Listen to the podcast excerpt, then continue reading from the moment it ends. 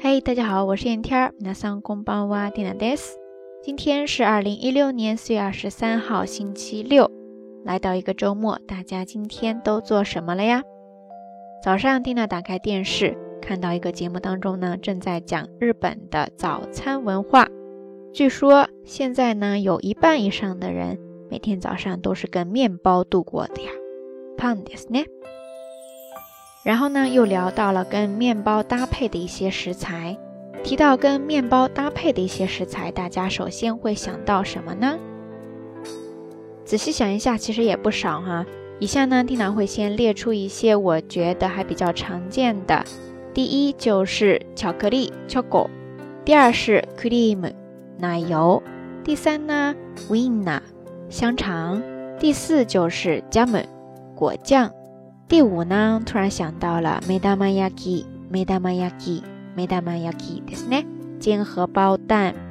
然后还有一个是 raisin，raisin，ですね，就是葡萄干。其他肯定还有，希望大家能够多多补充哈。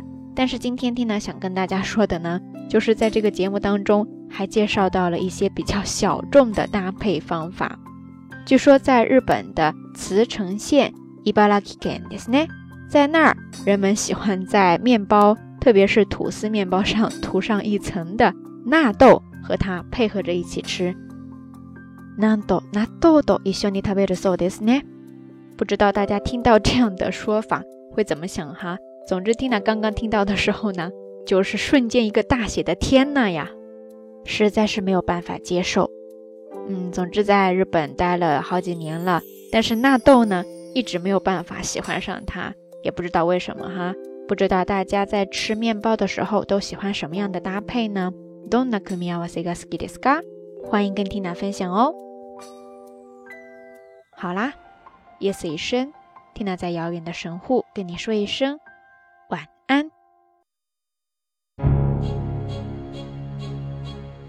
Hey